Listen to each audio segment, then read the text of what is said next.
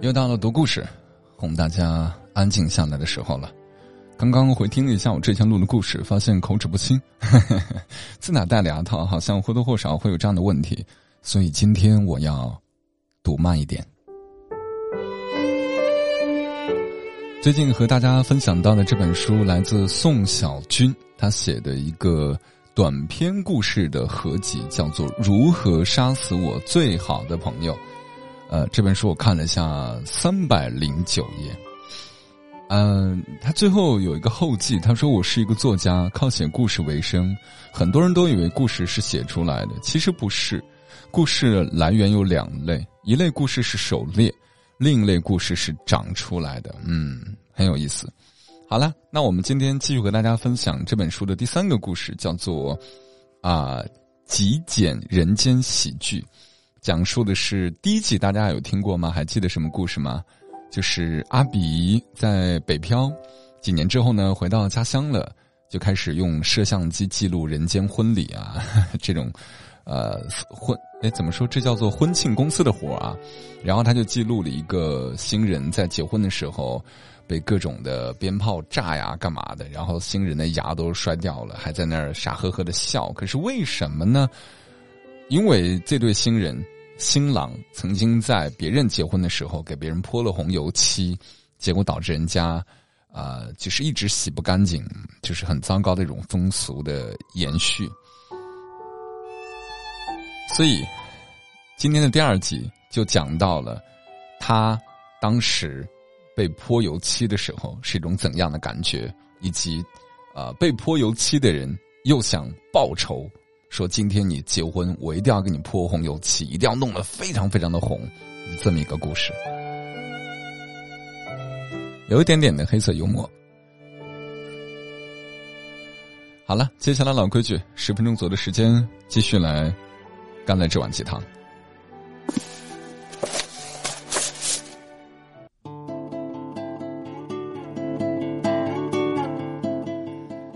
新郎知道。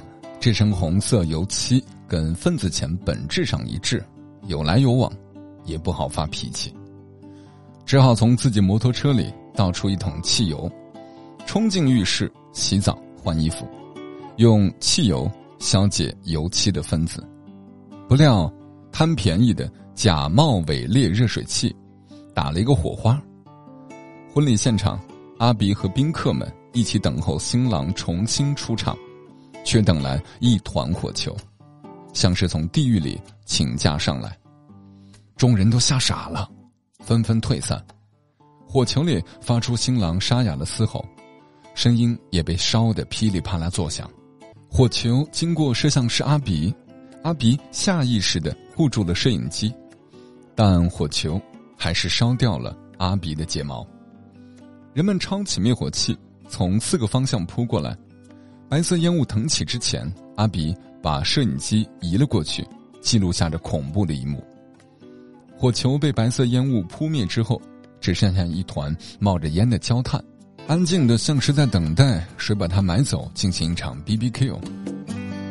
第二天，城里的新闻采用了阿比拍摄的画面，这是阿比的作品第一次登上荧幕。阿比盯着新闻看了半天，一阵恍惚。新郎的表哥已经被刑拘了，一家人开始对簿公堂。这场婚礼戛然而止，取而代之的是新郎的葬礼。新娘要求把结婚证换成离婚证之前，先把在城里买的婚房给他，否则就要在葬礼上闹。新郎家人悲痛欲绝，拒绝了新娘的要求。葬礼现场，新娘携全家赶来。和新郎全家大打出手，阿比和他的摄影机都没有错过这个机会。他看着人群打成一团，招魂幡成了武器，棺材盖成了盾牌，人群中扔出了铁锹、擀面杖和九节鞭，甚至一管年迈的土制猎枪。整个洗马镇都参与了这场斗殴。有人借此发泄对镇主任的不满，围攻了镇主任的小舅子。打断了他三根肋骨，他却完全没有看清楚凶手，只记得在人群中自己趁机摸了四个寡妇的屁股。阿比惊异于婚礼和葬礼、红事儿和白事儿之间的间隔，似乎察觉到一点命运对于人类的嘲弄。他一下子明白了为什么拉丁美洲那片光怪陆离的土地本身就是文学。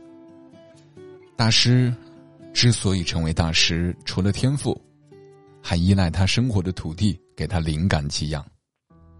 阿比觉得自己也能成为大师。一切都是时间问题。阿比单方面向父母宣布自己能成为电影大师，并且要求父母能给予经济上的支持，换来父母一双冷眼。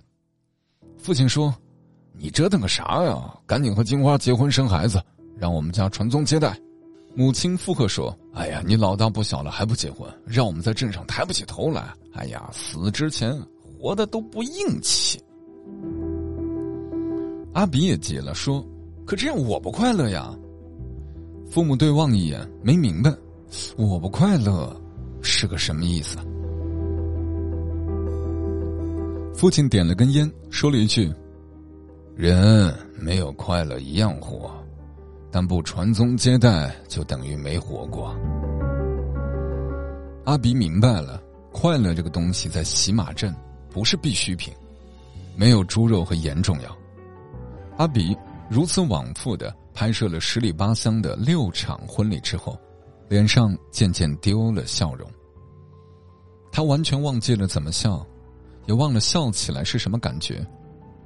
有时候，他看见好笑的事情，想要笑。却完全忘记了该怎么调动脸上的肌肉，怎么从口腔里挤出笑声。他拥有的东西不多，他什么都不想丢掉。从小，连衣服标签、饼干盒子、饮料瓶，他都会精心保存，更何况是自己的笑呢？他想要找回自己的笑容。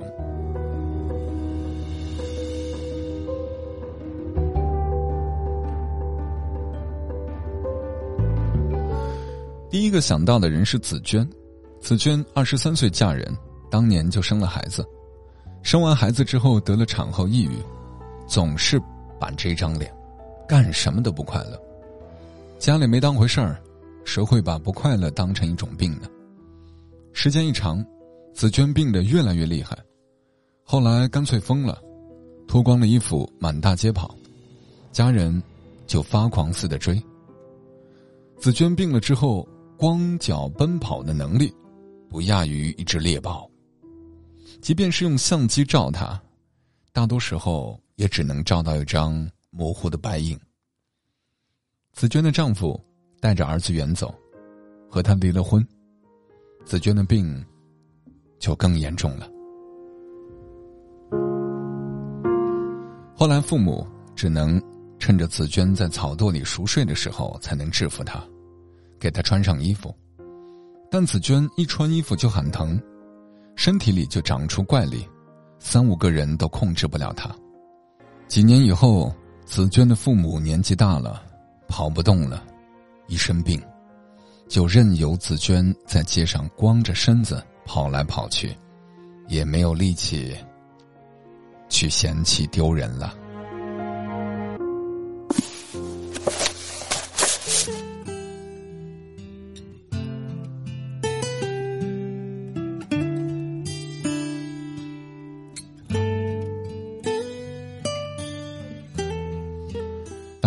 十分钟左右的时间，干了这碗鸡汤，喜欢吗？我对于这样的文字，我不知道该怎样去判断，因为我还没有读完。但确实是那种很强烈的，啊，黑色幽默，就是很戏谑，戏谑到你都不知道真假。可你有没有想过，有的时候生活当中还有比这更奇思古怪的事情啊？也很奇怪，就像啊。那种生病之后不穿衣服的，我在小的时候就见过，在我生活的那个小村庄里头就有这么一户人家，他经常会甩着胳膊膀子，赤身着裸体在村庄里晃来晃去的。我那时候还小，上小学三四年级吧，还是更小的时候，经常吓到原地站立，不知道该怎么面对。从来没有见过一个赤身裸体的男子，啊，眼神呆滞的晃着胳膊在那里逛着，就很害怕，也不知道在他身上经历了什么样的故事。后来听我舅说，这个人上辈子他们都有唯心主义的说法，说啊是富贵人家身着蟒袍，所以这辈子就太热了，没有办法穿衣服，就把衣服都丢了。什么叫蟒袍？就是旧时唱戏的那些皇上这些角色，就是所谓的那身呃锦衣华服，叫做蟒袍，蟒蛇的那个蟒蟒袍哈，就是。我们在农村的时候解决不了这些医学方面的问题，只能够用唯心的东西给一个合理的解释，预示着他上辈子过得还好，所以这辈子就受受苦吧，也只能给葬一个安稳。呃，这篇故事我在昨天第一次看的时候，我一直以为是一个讲婚礼陋俗之类的东西，结果今天再去重新审视它的时候，发现我可能浅显了一些。嗯，他可能讲的这种人间极简喜剧，只是。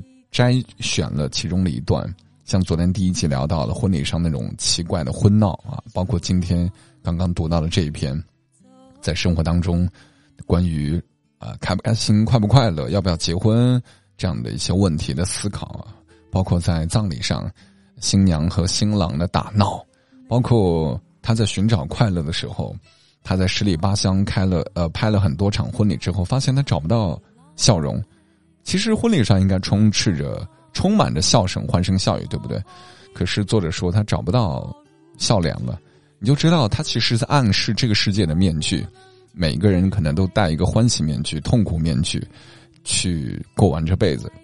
我个人感觉是这样的黑色幽默。当然了，明天读第三集，不知道会有一个怎样的转折。